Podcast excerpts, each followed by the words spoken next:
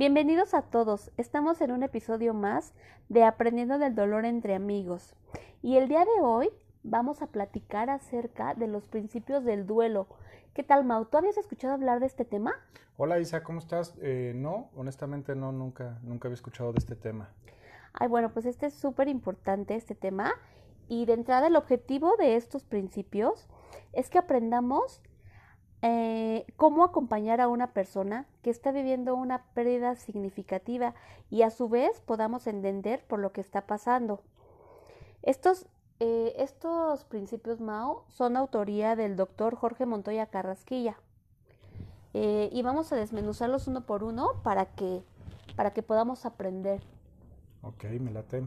Mira, empezamos con el primero. Dice así, principio de la subjetividad. Yo soy el que estoy sintiendo el dolor.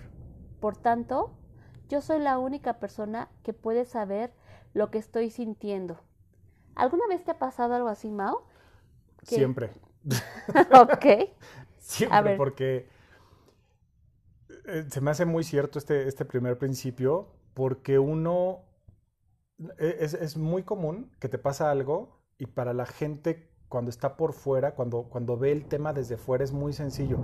Y, e incluso para mí, ¿no? O sea, creo que a todos nos pasa que, que, que cuando hay alguien que tiene una pérdida, un problema o, demás, es muy fácil eh, juzgar, criticar, dar opinión, decir qué debes hacer, este, no, mira, lo que te conviene es esto, eh, esto es lo mejor, pero uno no sabe eh, el, el, el, contexto completo de lo que está viviendo la otra persona, uno no sabe los antecedentes, cómo se llegó a, a ese punto. Entonces, de pronto sí es, es eh, hasta cierto punto molesto, ¿no? Que tú estás viviendo algún tipo de, de, de pues, de pérdida eh, o, algún problema o demás, y que la gente llegue y para ellos sea muy fácil el de, ay, ya, supéralo, no pasa nada, ¿no? O, ay, tranquilo, todo va a estar bien. ¿Y tú cómo sabes que va a estar bien? ¿no? Y no es, o no es para tanto, ¿no? ¿Qué tal esa? Ay, no, eso es horrible. No, es para tanto. A ver, ahora sí que, a ver que te pase a ti, ¿no? A ver si no es para tanto y a ver si no te duele. Entonces, sí llega, eh, en mi caso, sí llega a molestar porque, porque pues, no, no, no está padre y no lo sientes ni siquiera como un apoyo. Sí, aparte, sí, por supuesto, digo, también hay que aclarar que el afán de la persona que te lo dice no es con la, es con ah, la mejor de las intenciones, pero sí creo que es importante entender que hay veces que no, que no sirve, o sea, que, que a veces empeora la situación, ¿no? Sí, no, eso también me queda claro. O sea, la gente no llega en mala onda. Bueno, a veces sí, pero la mayoría no llegamos en mala onda a querer ayudar a alguien. Por supuesto. Pero no, nosotros no lo estamos viendo, o sea, nosotros que queremos ayudar no lo estamos viendo desde el punto de vista del que está pasando por el, por el dolor. Claro. Entonces, nosotros creemos que en ese momento lo ideal es, oye, ven, este, vamos a tomarnos un café eh, ven, vamos a platicar, ven, eh, ¿no? Entonces, pues sí, es, ahora sí que cada quien. Sí, no, y por eso es tan importante saberlo, para que a la hora que te, te encuentres con alguien que ha tenido una pérdida y demás, pues sí, no, no, o sea, aunque instintivamente es esta parte de ayudar, pero sí es, es como para tomar un poquito de conciencia y poner como eh, hasta cierto límite, ¿no? Hacia uno mismo. Oye, pues ¿sabes a qué me recuerda también esto? A cuando decías al final, ¿no? De que yo soy el único que sabe lo que está pasando y soy el único que lo siento. Cuando llegas con alguien eh, que tuvo una pérdida y le dices, este, ay, lo siento mucho o lo lamento mucho, ¿no? Y que después la otra persona puede ser de, claro que no lo sientes ni lo lamentas porque tú no lo estás viviendo. Claro. Entonces, puedo entender tu interés en tener empatía con mi pérdida, pero, pero ese también me genera un conflicto, porque cuando llegas con alguien, ¿qué le dices? O sea, ¿qué es lo correcto? ¿No? Porque decirle lo siento mucho, pues no, no lo sientes. Sí, claro, mira, conforme vamos a ir leyendo, vamos a ir como entendiendo esta parte, qué hacer, qué decir. Pero también hay que dejar bien claro, Mau, que cuando uno está pasando por esa pérdida, uno también está hipersensible. Entonces, híjole, como que hay cositas que, que, cachas más, estás como más alerta, que te molestan. O sea, entonces, sí es bien importante, te digo, esta parte, ¿no? Ok, bueno. Pasamos al punto número dos. Punto número dos dice, ok, dice, principio de sentido común. Lo que no me ayuda sobrecarga mi recuperación. Hay veces, Mau, que este, con el afán de ayudar empezamos a dar consejos, ¿no? Y eso lo único que hace es llenar a la otra persona de mucha más información que realmente lo único que hace es alentar, digamos que la recuperación. ¿Me explico? O sea, si no me sirve, no me lo digas. Exacto. Pero entonces, ¿cómo si ayudas? ¿Cómo si ayudas? Preguntándole directamente, ¿hoy qué necesitas? O sea, hoy, por ejemplo, Mau, ¿hoy qué necesitas? ¿Quieres que te vaya a ver? ¿Quieres platicar? ¿Necesitas que te traiga el mandado? Este, necesitas que al ser algún pago y no puedes, no quieres salir, no tienes ánimos, esa sí es una forma de ayudar. Ok. Sí, porque al final estás facilitándole de alguna forma en cosas que le funcionan a la otra persona, que le sirven y es tu forma de ayudar, ¿no? A lo mejor esa persona no quiere el apapacho, no quiere la compañía, sin embargo tiene a lo mejor la preocupación, ¿no? De que tiene que ir a recoger a los niños a la escuela o que tiene que hacer tal cosa. Y entonces es eso más todo lo que está cargando ya por el duelo. Entonces al final pues sí son acciones que a lo mejor uno las puede ver como, ¿no? O sea, como raras de, oye, pero quiero estar contigo, pero, pero esas acciones a lo mejor pueden ayudar mucho más, ¿no? Decir, oye, no te preocupes, yo me encargo de los niños, no te preocupes, yo te traigo de comer, yo te preparo, ¿no? Este, Y que la persona ahora sí que se dedique a, a estar viviendo su duelo. Exactamente. Okay. ¿no? y es súper importante también eh, esta parte en la que no siempre van a querer, como dices, ¿no? El apapacho o la plática o el estar. Y hay quienes sí. ¿No? Entonces también esa parte es, bien importante respetar. Bueno, entonces el principio de utilidad, que es el número tres. En el duelo no hay cosas buenas o cosas malas, solo cosas que me sirven o no me sirven para sentirme mejor. Eh, por ejemplo, eh, hay veces que nos parece raro ver que alguien eh, visita el panteón todos los días o reza el rosario todos los días o se pone a llorar todo el día, ¿no? O sea, realmente cada, como te digo, cada quien, el duelo es individual y cada uno lo que hace es porque eso en ese momento lo necesita hacer. Si, si para mí está bien ir al panteón todos los días, en las tardes, pues respeta esa parte mía, ¿no? Sí, porque aparte hay gente que lo hace, pero está la parte de la gente que lo juzga. Exactamente. Que no es el tema de tirar mala onda ni nada, pero que uno en su preocupación por la persona que está viviendo el duelo, pues de pronto es de, oye, no, no vayas al panteón, te hace daño, te pones peor, este, oye, no, no, este, ya le rezaste tres meses, este, ya eh, ocúpate en otra cosa, ¿no? Entonces, uno no lo hace por mala onda, lo hace porque cree que así está ayudando. Pero regresamos al punto uno, ¿no? Cada quien vive su propio dolor y uno tiene que entender que cada gente tiene su propio dolor. Sí, y cada persona. Claro, y lo que te, te haría bien a ti no, e, no significa que le tenga que hacer bien al otro, ¿no?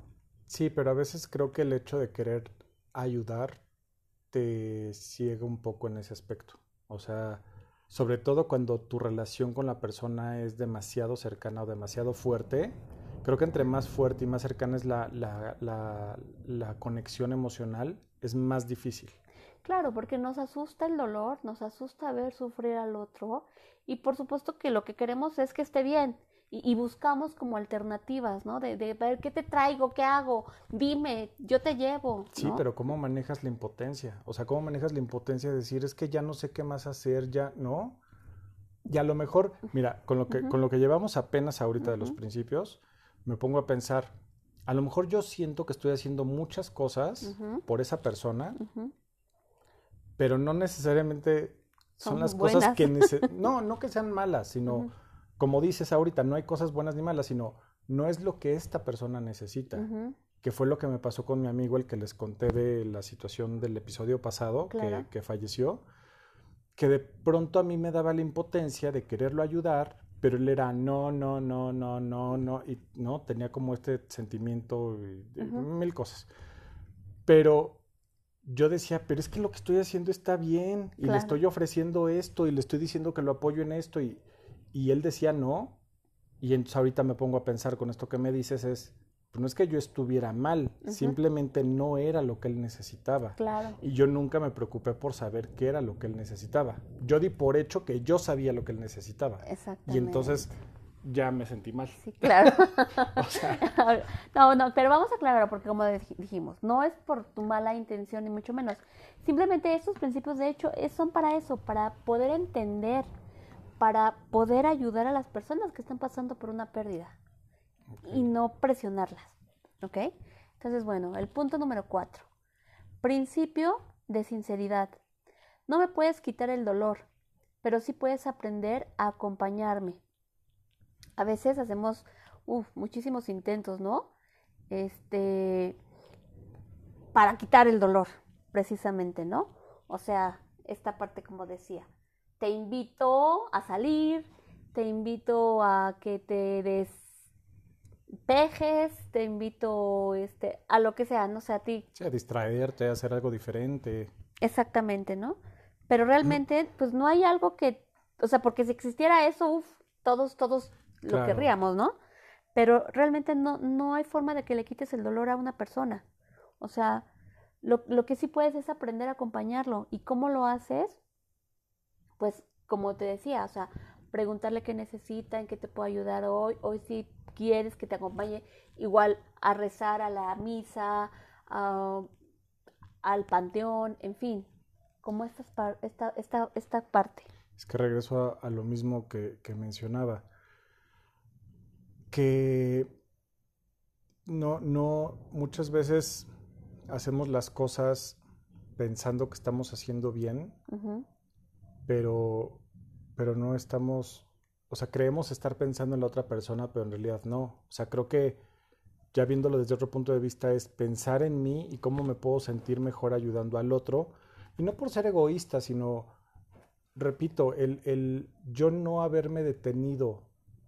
Y que aparte es lo más sencillo. O sea, yo le pude haber dicho a mi amigo, oye, ¿qué necesitas? En vez de yo estarle ofreciendo cosas, ujú, haberme detenido a decirle, oye, ¿qué necesitas? ¿En qué te puedo ayudar? ¿En qué, eh, no, o sea, y que no tuviera que ver necesariamente con su situación, a lo mejor era, como dices, ¿no? Este, ir a comprarle pan o llevarle su pastel favorito, no sé, cualquier tontería, pero, pero no, nunca lo hice. Entonces, sí me quedo con ese, ¿no? Como sentimiento de que, que ahora con lo que me estás explicando me hace todo el sentido, pero, pero también es el, claro, es que el importante no soy yo, el importante es la persona que está pasando por el duelo y qué es lo que esa persona necesita. Por supuesto, pero como te, o sea, recalco, Mau, sí es bien importante aclarar que tu intención fue la de ayudar, que lo viste como desde tú que necesitarías si tú estuvieras pasando por eso, Claro, ¿no? Entonces por eso le ofreciste la ayuda que tú sí quisieras tener cuando estés pasando por alguna pérdida de ese tipo, totalmente. ¿no? Entonces, y no fue tu afán de, de hacerlo mal, simplemente ahora estamos aprendiendo la forma adecuada de hacer las cosas, de acompañar a alguien. Y sabes qué, que sí, sí me hace verlo, me hace verlo distinto.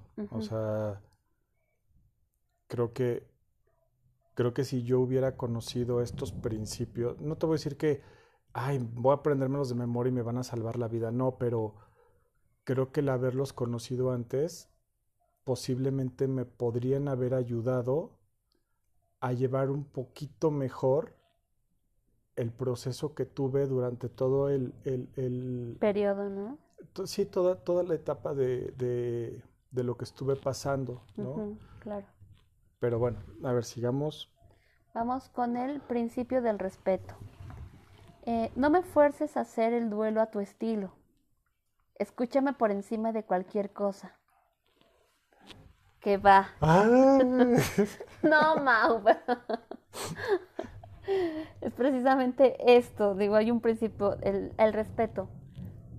Queda claro, Mau, que, insisto, la intención fue la mejor de las intenciones de tu parte. Sí, pero no, nunca lo, o sea, nunca lo vi de esta forma. Porque no lo sabías. No, por eso te digo, es que haber conocido estos principios antes hubiera, eh, digo, hubiera pasado lo mismo que pasó, pero en mi caso hubiera sido un tema que me hubiera hecho, me hubiera sentido distinto. Claro, claro, lo entiendo.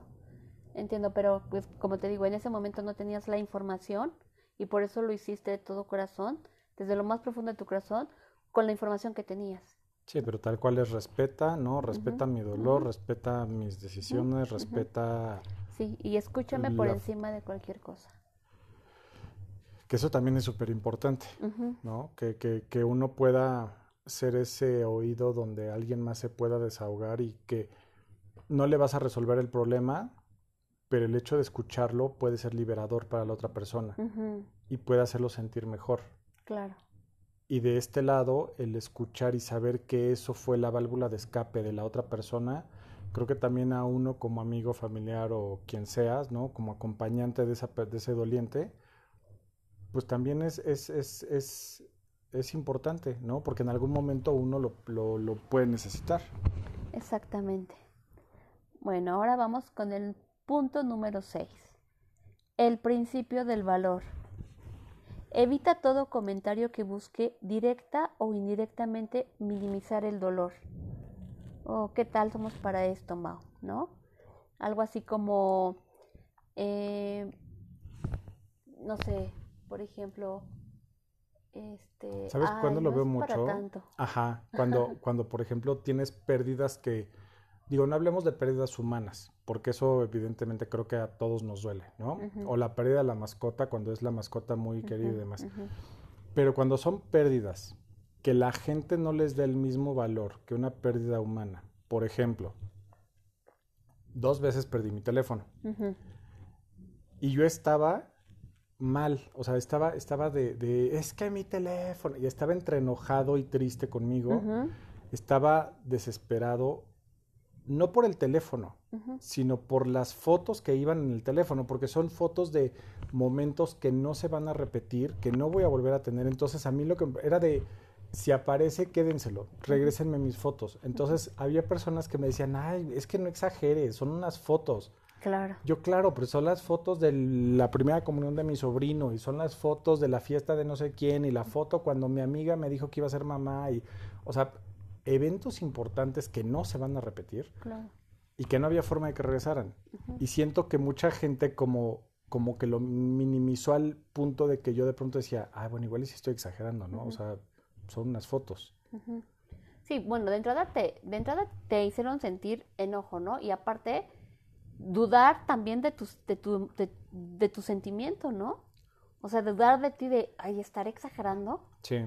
O sea, como que te hicieron dudar. Sí, de hecho sí pensé que estaba exagerando. Pero después dije, no, no estoy exagerando porque son mis fotos y, a ver, quiero que pierdan las fotos de su boda, de este, la fiesta, no sé, de algún evento importante para ellos. Claro. Y entonces voy a llegar y les voy a decir, ay, pues no importa, son unas fotos. Sí, no, exageres. No exageres. Sí, por supuesto. Te compras, o sea, no. Y creo que sí, ese, ese, ese, ese punto pasa mucho. Sí, por supuesto. Pasa muy seguido. Sí, es sumamente incómodo, ¿no? Y es, es completamente des... Este... Mira, regresamos al mismo punto. A lo mejor no te lo hacen de mala onda, pero también me parece imprudente. O sea, a lo mejor es como de, ay, no te sientas mal, amiga. Este, te compras, ¿no? Otro perrito. Pero en vez de hacerte sentir bien, te sientes, te sientes todavía peor porque es de, ¿cómo que me, o sea, cómo que no pasa nada y que me compro otro perrito? Era el perrito que duró conmigo 10 años y era mi amor y era mi... Y entonces como la gente no ubica tu relación con el perrito, o a lo mejor sí la ubica, pero también siento que está menospreciando lo que era importante para ti. No sé si estoy exagerando. O sea, que, que, que, así como conmigo fue el teléfono y que con otras personas puede ser su pez beta o no sé, este, las sandalias que le regaló la abuela, la jarra de té, qué sé yo, que de pronto las otras personas no lo, no dimensionan la importancia que pueden tener ciertas cosas para uno. Claro, no, no exageras, porque cada uno de nosotros le da del diferente valor a las cosas y a las personas, ¿no? Y, vas, y más adelante vamos a tocar también el tema de la pérdida de la mascota, Mao, que bueno, y vamos a también a poder comprender por qué de repente se quiere más a una persona que a una mascota. Por eso, bueno, más adelante. No, más a una mascota que a una persona. Se quiere más a una mascota que a una, persona, ok. Uy, sí, conozco varias así. Perfecto, bueno. Entonces seguimos con el punto número 7. El principio de cortesía. No me digas lo que tengo que hacer. Primero, pregúntame cómo me siento con lo que estoy haciendo. Pero entonces esto, es que al final creo que muchos de los principios están ligados, si no es que todos. Todos están ligados, por supuesto. O sea, que, que, que hay como ciertas cosas que son básicas de, yo soy el que está sintiendo el dolor, respeta mi dolor, entiende o trata, trata de entender, este, no me pidas, eh, ¿no? Que haga lo que tú harías. O sea, creo que este tema de, de que mencionas, pues sí, se relaciona también con todos los demás que hemos visto. Sí, claro, pero por ejemplo hay veces que, que pasa eh, que yo, como a mí me resultó eso que hice, ese, eso, o sea, irme de viaje, ¿sabes qué? A mí me resultó. Entonces yo te digo, no, es que vete de viaje, con eso ya vas, a, porque como a mí me resultó, yo te quiero convencer de que te vayas de viaje. Igual ya a ti el viaje te provoca todo lo contrario que a mí me provocó. Entonces es ahí cuando a veces hasta no, no te toca que hay gente que se aferra, no, que, que hagas esto y que hagas esto porque a mí me resultó. Claro, porque uno habla de su experiencia. Entonces es casi casi como de yo ya lo probé, o sea, no te lo estoy contando de la nada, ¿no? Yo ya lo probé y yo ya sé que esto Resultados a mí, garantizados, ¿no? o le devolvemos su dinero. Entonces, como ya lo probé ya, y soy tu amigo, entonces te puedo garantizar que te va a servir. Claro. Y entonces si uno insiste, regresamos al mismo punto, no por mala onda, sino por tratar de ayudar, pero insiste en que lo que le funcionó a uno le va a servir a los demás. Y regresamos al punto número uno. Yo soy el único que está sintiendo el dolor y tú no sabes cómo me siento. Entonces, ay, no está cañón. Entonces, estamos aprendiendo, Mau. Vamos con el siguiente punto, que es el 8. Principio del amor.